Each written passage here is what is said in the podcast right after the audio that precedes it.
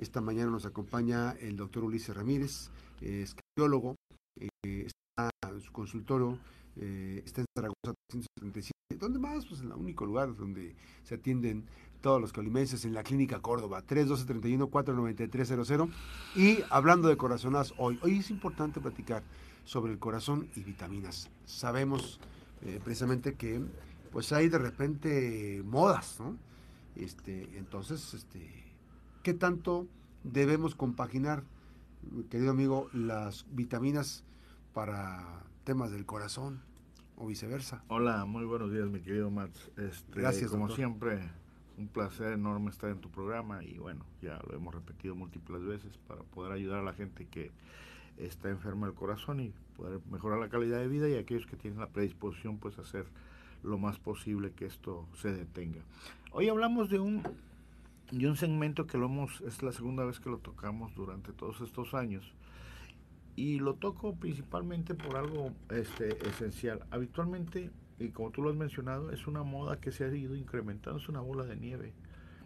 Ahorita las vitaminas prácticamente las utilizan hasta para que les crezcan este, las cejas y las pestañas. y, o sea, ahorita han agarrado una, Auge. una- un auge impresionante. Sin embargo, hay que tener en consideración que parte fundamental de la vida es que estemos sanos.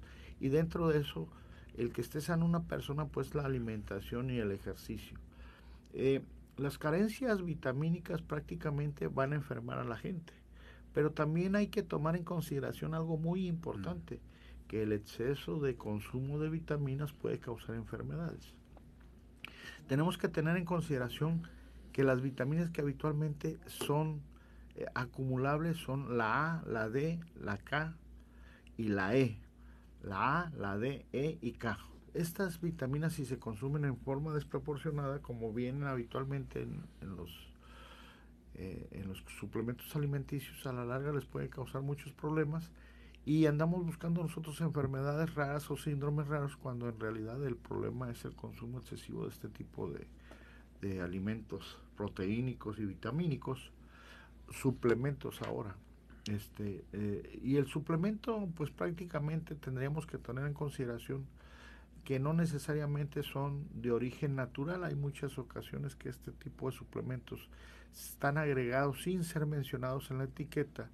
Este, algunos tipos de eh, sustancias que contribuyen al bienestar temporal del- de la persona que lo toma y esto hace que de alguna u otra forma pues lo consuman en forma crónica y a la larga aparezcan sobre todo los problemas articulares que es muy frecuente que le digan toma esta vitamina se te van a quitar los dolores de los de las manos y de las rodillas y se eh, aparece que este tipo de, de suplemento trae esteroide y pues a la larga lo único que hace es que incrementa una enfermedad que se llama enfermedad de Cushing y al suspender este tipo de suplemento prácticamente el paciente va a hacer una crisis, vamos a llamarlo así. Ok.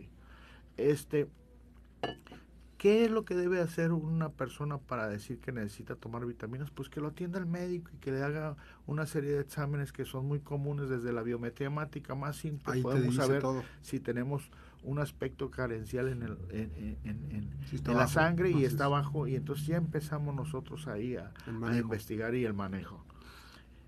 Habitualmente en el aparato cardiovascular y sobre todo en el corazón se mencionan y mucho más en las redes que hay vitaminas que ayudan a fortalecer la salud cardiovascular. Hay que tener en consideración que en, en realidad a gran escala no se ha podido de ninguna forma comprobar que ciertas vitaminas sean beneficiosas a largo plazo. Ahorita hay una moda excesiva con la vitamina E y ahorita sobre todo para reducir el envejecimiento. Ya me estoy equivocando como ciertos partidos. Este, entonces esto, la vitamina E es acumulable, ya se los dije. Entonces hay que tomar en consideración Esa que, que esa parte hay que tomarla muy en serio. Eh, en realidad se ha visto en, en estudios muy pequeños que la vitamina C fortalece el sistema cardiovascular y sobre todo el sistema inmune. La vitamina C pues habitualmente viene en todo lo que son los cítricos, la lima, el limón, la naranja, el jitomate. La vitamina D en especial tiene algo que ver sobre todo en el fortalecimiento de los huesos, pero también en el aspecto cardiovascular. Y la vitamina D habitualmente pues la podemos consumir prácticamente en lo que es los pescados como es el salmón, como es el atún, como es la sardina y este específicamente consumiendo lácteos de alto contenido, pues prácticamente diríamos la leche bronca en especial. Pero tenemos que decir, aunque así se le dice coloquialmente o la leche entera, este que en los pacientes que tienen ya enfermedades eh, como hiperlipidemia, pues este tipo de alimento pues no es tan factible que lo esté tomando frecuentemente por el aspecto de que incrementa las grasas en sangre en los seres humanos. La vitamina este, eh, B, en específico la vitamina B12, hace que hay una, hay una enzima que se llama homocisteína en el cuerpo que al incrementarse tiene un valor predictivo sobre los pacientes que pueden tener a un corto o mediano plazo algún tipo de evento cardiovascular, sobre todo eh, de infarto agudo al miocardio. Es algo que no lo conocemos prácticamente en forma generalizada desde el médico general. Inclusive los cardiólogos no, no pedimos casi nunca la homocisteína y pues bueno, podría ser un aspecto importante y ahí y este, viendo que si está elevada, pues empezarle a dar vitamina B12 y eso de una u otra forma puede incrementar este, la, el que proteja a este a esta persona de que los individuos no padezcan este, enfermedades cardiovasculares a corto o mediano plazo. Y esto lo digo si sé, porque el problema es que todo mundo ahorita, desde que empiezan, desde los niños les empiezan a dar vitaminas porque es un complemento. Los pediatras saben que conforme va el desarrollo, principalmente el neurológico y el esquelético, pues hay que aportar en la dieta algo para fortalecer el desarrollo normal de estos. Pero a cierta edad se les deja de dar porque la alimentación es completa y balanceada, como llamamos. Si los alimentos proporcionan todos esos nutrientes. Pero hay muchas ocasiones en que por cuenta propia de los papás y principalmente las mamás y las abuelas hacen que empiecen a tomar vitaminas en forma indiscriminada porque ellas se sienten bien, dicen pues el niño tiene que estar bien, ¿no?